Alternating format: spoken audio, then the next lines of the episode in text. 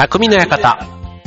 川崎匠です。調和表。ドコモの協力でオンエアしております。はい、えっ、ー、と、1月のね、えっ、ー、と、この間は、あれですね、大学入試センター試験というのがね、えー、今年最後ということで、ね、ちょっとあの、ね、大学入試センター試験って遡れば、僕が、そう、高校卒業をして、浪人をした時に始まったということで、平成2年から始まった試験だそうなんですね。だから30年ぐらいやってたんですか、ちょうど。ね、今年平成で言ったら32年ですからね。はい。で、30年やっていた試験が今年で終わって、で、来年からは何でしたっけあの、大学共通なんとか試験っていうことでね、まあそれがちょっとどういう風になるかちょっといまいちよくわかってないんですけども、まあそんなこんなでね、まあ季節のこうニュースで言えば、ね、成人式が終わればこのセンター試験のね、ニュースがあって、こうね、えー、電車が遅れた、雪が降って、ね、開始が遅れたとか、あとは なんかそういうトラブルのね、結構試験が行われたっていうことと、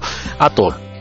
うんと、あ、そう、受験生がね、こう頑張りますっていうね、コメントがあったり、あとは塾がね、すごいこう力を入れて応援してますっていうのがあったり、あとはその電車の遅延とかね、天候でね、こう、どこどこの会場が試験時間が遅れたっていうのが、なんとなくね、こう定番のニュースになっているなぁなんて思うんですけども、はい。まあこれからね、えー、1、2、3ということで、ね、こう、中学受験も、ね、中学だけじゃないのかな、えっ、ー、と、当然高校受験、大学受験、ね、それぞれがこう本格化していくということで、ね、受験生は年越しが、ね、年、年が明けたら、ね、いよいよ、ね、もうラストスパートということで、ね、えー、本来の勉強のことももちろん大事なんですけども、最後のね、総復習とかね、追い込みということでは大事なんですが、やっぱり体調管理とかね、あとはその試験範囲のね、出る出ない、うん不運みたいなところもね、結構あって、ね、こう、神頼みじゃないですけども、そういうのにもすがってでも、ね、ぜひ皆さん志望をこうね、まあ、全員が受かるとね、あの倍率がね、1.0倍とかね、えー、なってしまいますので、どうしてもね、そこは勝ち負けの世界ありますけども、ね、えー、頑張った人が報われる。ね、これはスポーツだけじゃなくて勉強の世界もね、まあ、やっぱりそういうことなんだな、なんて僕も、あの、ね、昔はそういう受験のハードルを一応ね、超えてきた世代ではありますので、まあ、決してね、全部うまくいったとは、ね、うまくいってない方が僕の場合は多かったので、あの、大変な受験で、あとはあんまりね、もうその時に戻りたいかって言われたら、僕はあんまり勉強と相性が良くなかったなぁなんてね、振り返ると思うわけですけども、ただね、やっぱりこう、どっかの期間集中して何かにこう、頑張るというか、好きか嫌いかで言ったらね、例えばあの東大とか入ってる人はそんなに勉強で苦労したなんていうよりは、なんかね、普通にこうやってたらいつの間にか頭が良く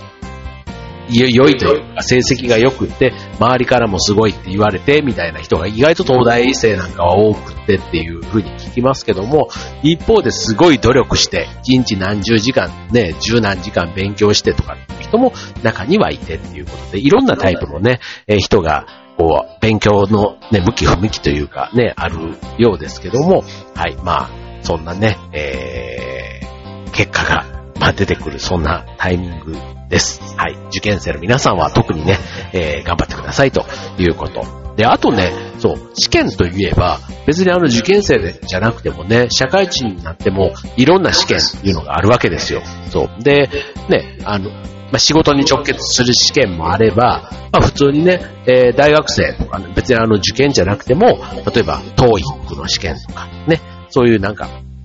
こう自分の実力を確認するための試験。ね、そういうのも英検とかもそうですし、あとは趣味みたいなね、なんとか検定みたいな。世界遺産検定とか、ね、あの、いろんなそういうものも資格ハンターみたいな人がいますけども、結構、あの、まあ、やっぱりね、ちょっと受験とね、そういったまたちょっと資格の試験っていうのはまたちょっと種類が違いますけども、ただあの、弁護士試験、司法試験とかね、えー、あとはね、医者になるための試験とか、やっぱりこう、自分の人生を、のね、節目になるような試験っていうのは、やっぱりみんな緊張するんじゃないかななんて思うんですよね。そう。やっぱりそれに向けてね、さっきのその試験対策、勉強だけじゃなくて、ね、その日の体調だとか、運、不運みたいなところも含めて、ね、コンディション整えていくっていうのがやっぱり受験なのかなと思います。はい。で、そんなね、えー、これからね、数ヶ月、受験シーズンまさに突入していきますけども、そんな受験生の皆さんに送りたい今回のテーマですけども、えー、緊張しすぎない。ね、受験で緊張しすぎない。方法ということで、受験当日の過ごし方について今日はお送りしたいと思います。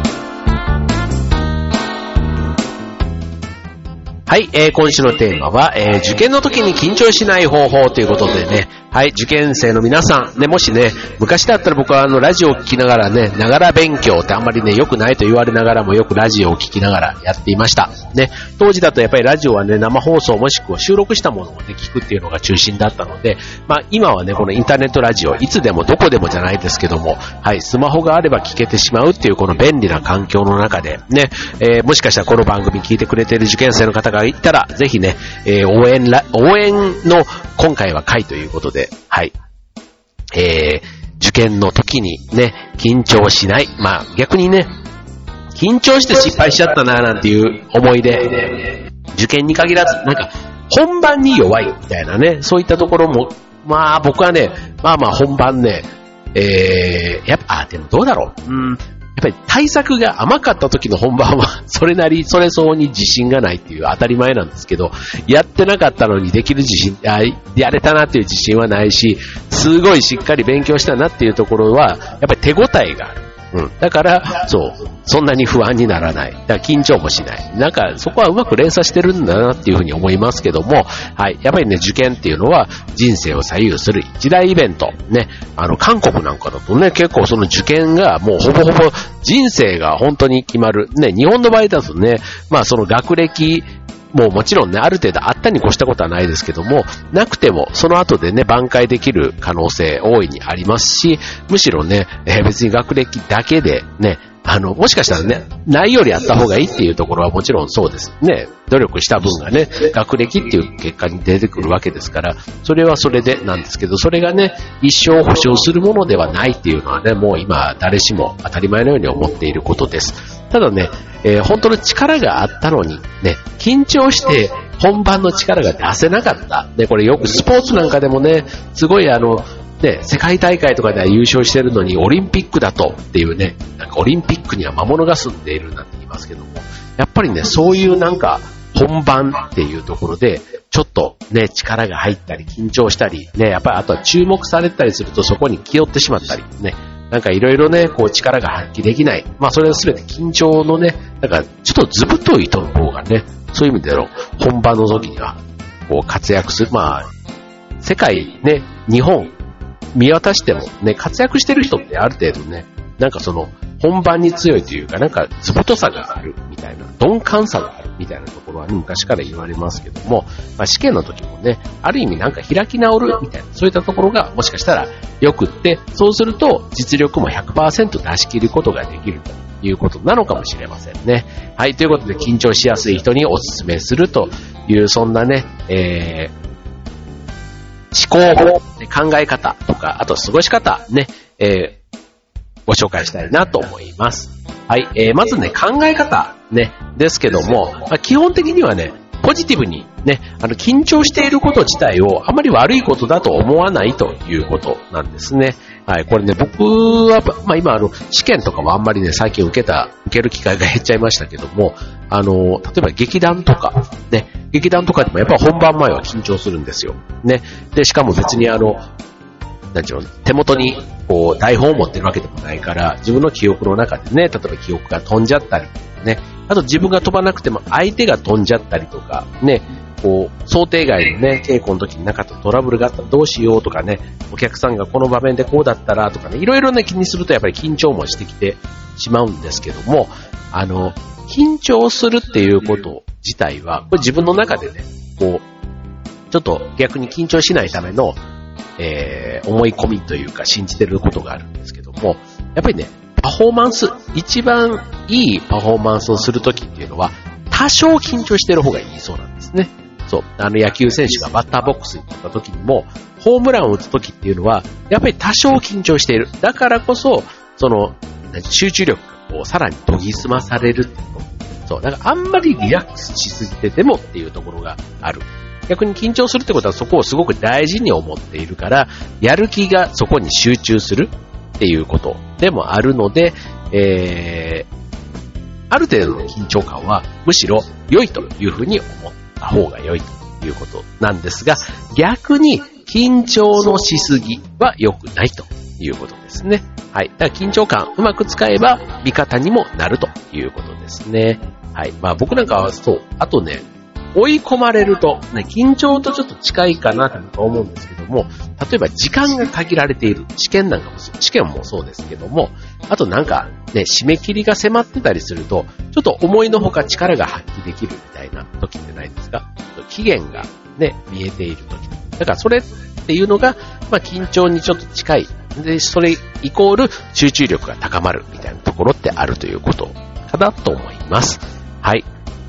で、えー、っと、その緊張しすぎるというところはね、多分その不合格になるっていうその恐怖心みたいなところがね、きっとちょっと前に出すぎるということだし、まあ受験生にとってはね、不合格っていうのはやっぱ受け入れがたいというか、受け入れたくないっていうところがありますが、現実ね、そう、誰かがね、受かれば誰かが落ちるっていうのもね、試験ですからどうしてもあるわけです。で、ただね、これで緊張しすぎると馬鹿らしいっていうところは、えー、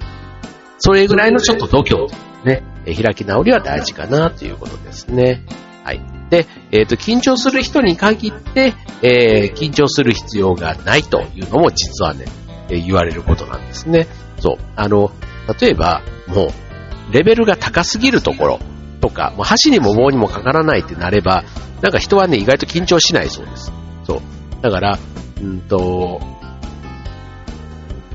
なんかもう、無理ななんちゅう、目標？だったりすると、こう、うーん、こう、捨て身というか、なんか、そういう風になると緊張しないそうです。逆に、手が届きそうな目標のところに届くか届かないってなってくると、届きたいと思うから緊張するということなんですね。はい。なんていうことだったり、あとは、まあ今言ってるのはね、えー、考え方というか、あの、の話ですけども、えー、あとは入試、ね、試験の場合だと、えー、解けない問題があって当然ということで、はい、えー、まあできればね、試験は全部解きたいと思う、と思います。あと解けない問題が出てきたらわーって思ってしまうかもしれませんけども、えっ、と、受験の場合は最低点でも、最低点でも、受かれば勝ちと。ね。だから、あの、大学受験とかの場合だったら大体6、7割取れたら合格すると言われているので、まあ10問あると3、4問は解けなくても大丈夫と。で、あとはね、別に最低点でも受かっても最高点で1位で受かってもね、結局受かったことには変わりないっていう、なんかそういったところ、だから解けない問題があっても当然って考えると、まあ、落ち着く。だ逆に取れるところは取るっていうね、本当にこういうのはね、大事かなっていうふうに思いますよね。はい、ということでね、次、えー、今のはね、ちょっとあの考え方の部分ですけども、次はね、えっ、ー、と気持ちをね、落ち着かせるためのね、えー、まあテクニックというか、まあ、これもね、えいつ、いくつかご紹介しますけども、まあ自分に合ったスタイルぜひやっていただけたらなっていうふうに思います。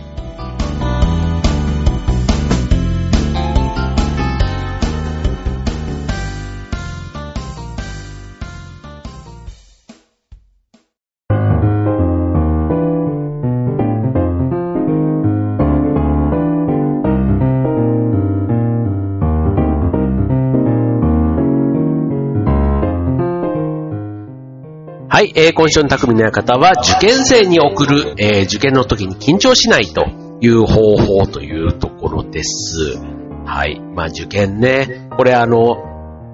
本人ももちろん緊張しますけども、結構親も緊張しますよね。受験って。うん。なんか、やっぱりね、こう、子供が悲しむところを見たくないというか、ね、あとは頑張ってる姿を例えば見てた親だったら余計にね、自分の子供はなんとか受からしてあげたいっていうのがやっぱり親心と言いますか。だから子供も緊張しますけども親も緊張する。っていうのがやっぱり受験のね、まあよくある景色、まあいつも昔から変わらない景色なのかなっていうふうに思いますけども、はい、えっ、ー、と、緊張をほぐすためのね、えー、受験当日の過ごし方ということでね、まあこれあの、受験だけじゃなくてね、なんかそういう試験、例えば会社で言ったら、ああいうなんか昇格試験とかの面接とか、ね、試験って言ってもね、別にあの、テストだけじゃなくて、面接試験とかあるような、ね、えー、大学とかあるじゃないですか。推薦とかね。ああいったね、なんか、テストだけじゃなくて、人間性が見られるやつとかって逆に緊張しません？なんかこう試験官との一期一会じゃないんですけど、そう、その人の相性みたいなところまで。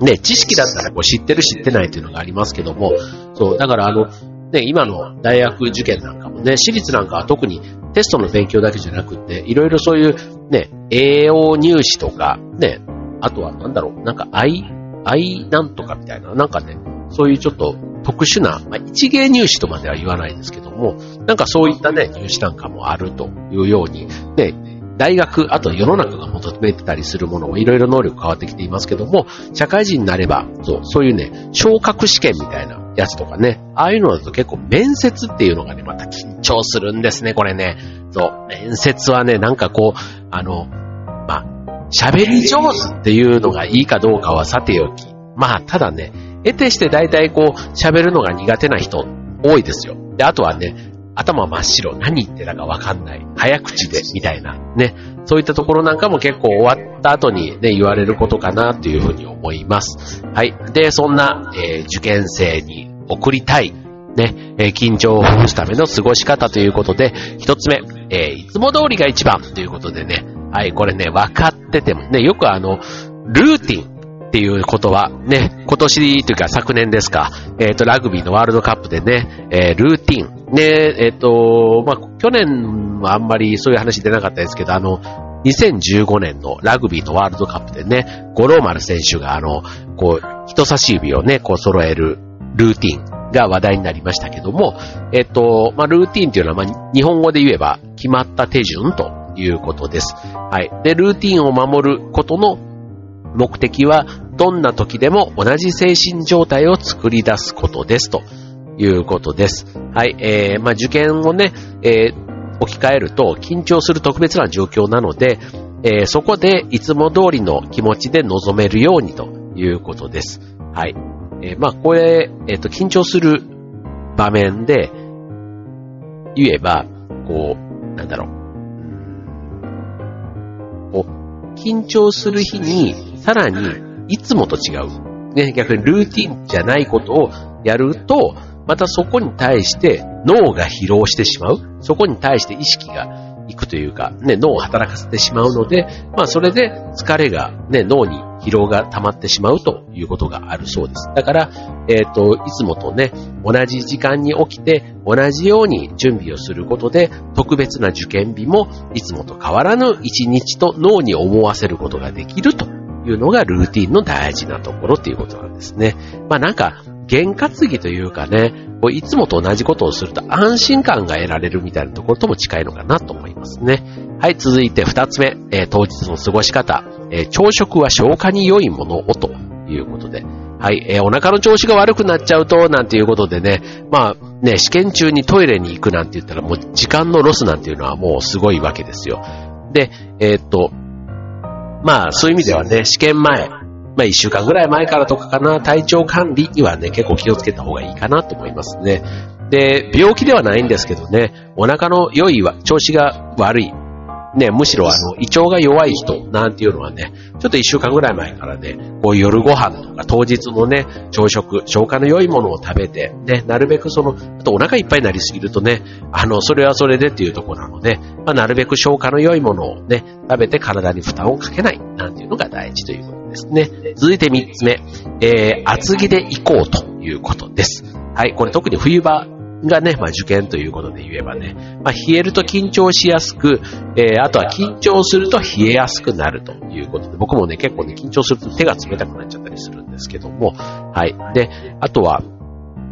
試験会場、ね、なぜか暖房があんまり効いていないことが多い。これね、あの、暑くなるから逆にね、え対策をということかもしれないんですけども、あとはその扉が近かったり、そうじゃなかったりっていうことでも、結構体感のね、温度が違っています。で、あの、厚着をしていって、暑ければ脱げばいいわけですから、そう。だから、あの、持ってってね、足りない時に着るものがないっていうのは結構辛いですから、はい。なので、えー試験当日は厚着をして向かうことが大事。まあ、ちっちゃいね、あの、マフラーとかああいうのでね、着回しができるものっていうのが結構大事かもしれませんね。はい、続いて4つ目。えー、トイレの場所。ね、トイレ。ね、これもまあトイレの頻度がね、多い人なんかは、まあトイレをね、ちゃんとチェックして早めに済ませておくっていうのが大事ですね。はい。で、あとは、えー、5つ目、えー、直前の勉強は暗記復習に提出すると。まあ電車の中とかね、えっ、と、まあ、最後の追い込みですので、なんかあの歴史とかね、ああいったところで、ただ暗記して、で、あの、うっかり忘れちゃったりとか、ね、あの、こう、明治時代のなんとかとかね、なんかこう、いつも覚えててもなんかどっちだったっけみたいなところの最後の復習をするっていうところ、それがパッと出た時ね、人生の中でなんか、たまたまその、休憩時間に読んだところがズバッと出てそのまま書けたみたいなね、あの、例えば植物の葉っぱのなんか情報とか、あの、なんていうの、えー、ミトコンドリアとかね、えー、植物の葉っぱの空気を吸う息を吸う穴の名前とかね、なんかああいうのとかもね、結構試験前にガーって叩き込んだら、たまたまそれがズバッと出て、解けたみたいなね、なんかそういったこともあったりすると思うんですけども、はい。なんかそういった復習、暗記物、あとは自分でね、作ったノートなんかをね、もう一回見返しておくなんていうのもね、結構努力の証が見えて安心感につながるんじゃないかなと思いますね。はい。で、続いて6つ目、えー、友達と喋る。まあこれあの、まあ当然ね、試験が始まったらね、えー、喋んない方がいいんですけども、まああの、たわいもない話をね、まあ、さっきのその暗記に集中するというよりはっていう方、ね、その時間特に何もすることがないなっていうんだったら、まあ、さっき言ったリラックス、いつものルーティンっていうことで、まあ、普段だったらね、多分学校の試験と試験の間だったら喋ってたみたいな人だったら、喋る相手がいるんだったら、それでね、こう、リラックスしてっていうのはいいのかもしれませんね。はい。まあ、これね、えっ、ー、と、まあ、友達のおしゃべり、友達とのおしゃべり、ね、えー、しすぎでは、しすぎは良くないと思うんですけども、えー、まあ、それは緊張感が薄れすぎてしまうからっていうことなんですが、はい、まあ、多少のね、そういったあの、答え合わせというか、もしそういったこととかでもね、やるとちょっとあの、気持ちがこう高まるというか、ね、そういったところには繋がればいいんじゃないかなと思いますね。はい、最後、7つ目。これ誰でも一人でできることですけども、深呼吸をする。ね、これはね、本当にあの、深呼吸って、まあ、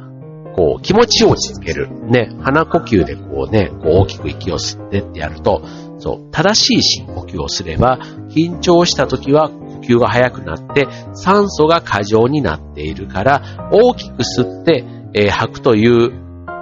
ことではあまり効果がないので、えー、そういう時には吐くことに注力する。むしろ、ゆっくり息を吐いてから息を吸うというのが深呼吸のポイントになるということなんですね。なんか深呼吸というとね、なんか胸いっぱい吸って、それをゆっくり吐くみたいなところをイメージしがちですけども、そう、きえー、緊張している時っていうのは酸素がね、多くなってしまっているっていうことのようなんですね。はい。なので、吐く方にむしろ注力していくと落ち着くということで、はい。なんか、ね、ちょっとしたあのことなんですけども、はい、そんなことでね、試験の緊張和らぐんであれば、ぜひね、試していただければと思います。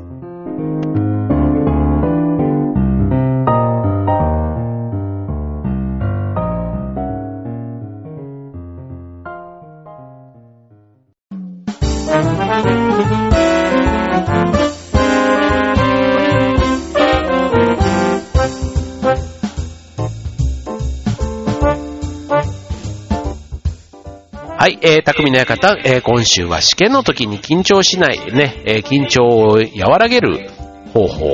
ね、ということで、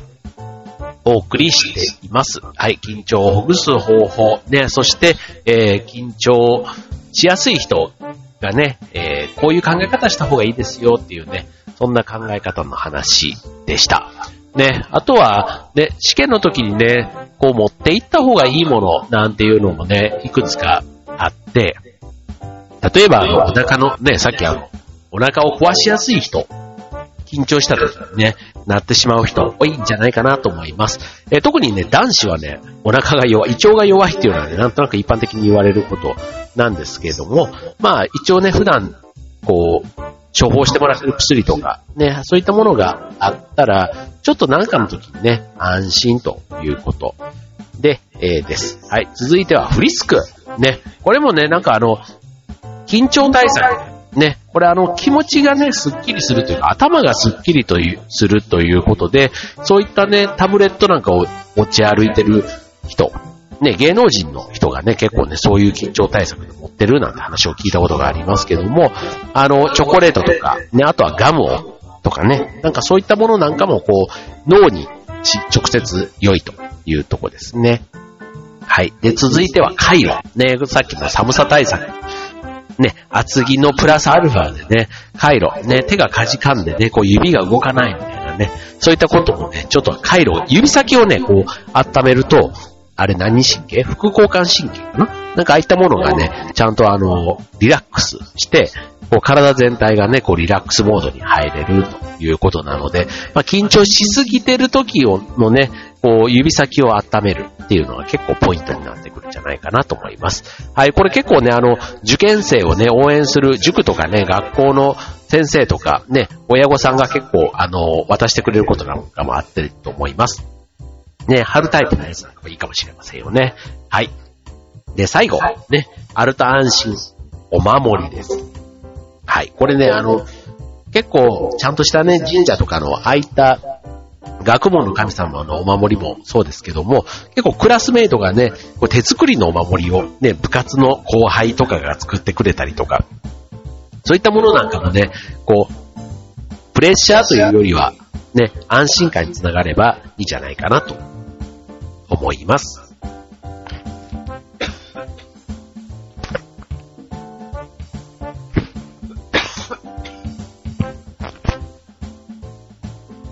はい、ということで すいません、ごめんなさい。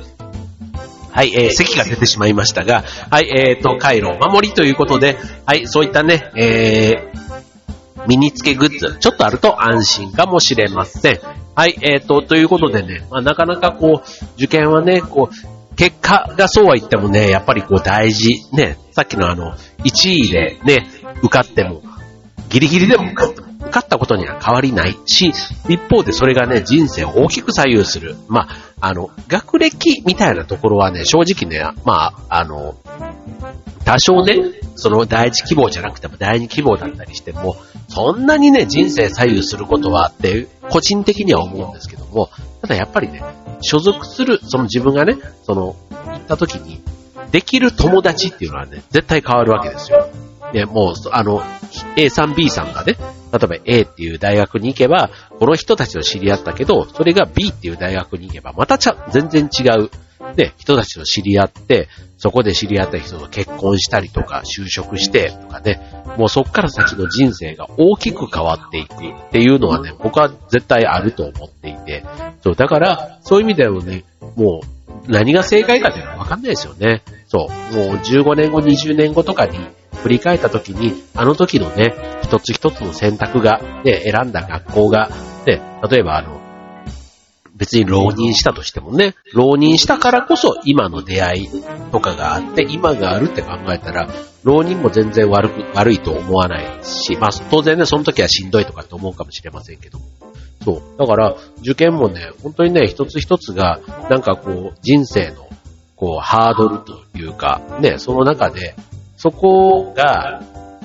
をクリアしたからまたある出会い。そこをクリアしなかったから出会って、こうなったみたいな。だからどっちのパターンでも、結局ね、なんかそれぞれのこうストーリーがあるわけですけども、そう、そう考えたらね、今のこれを聞いている皆さんもね、人生の節目節目っていうところはきっとあったと思いますが、そう。で、なんかの節目でこのラジオも今聞いてくださってると思いますし、そう、その節目、ね、なんか、それが受かった時と受からなかった時、どっちのパターンもね、僕は逆に見てみたいなぁなんて思いますけどね。あの時に、もしもこうしなかったら、あの、なんだっけ、あの、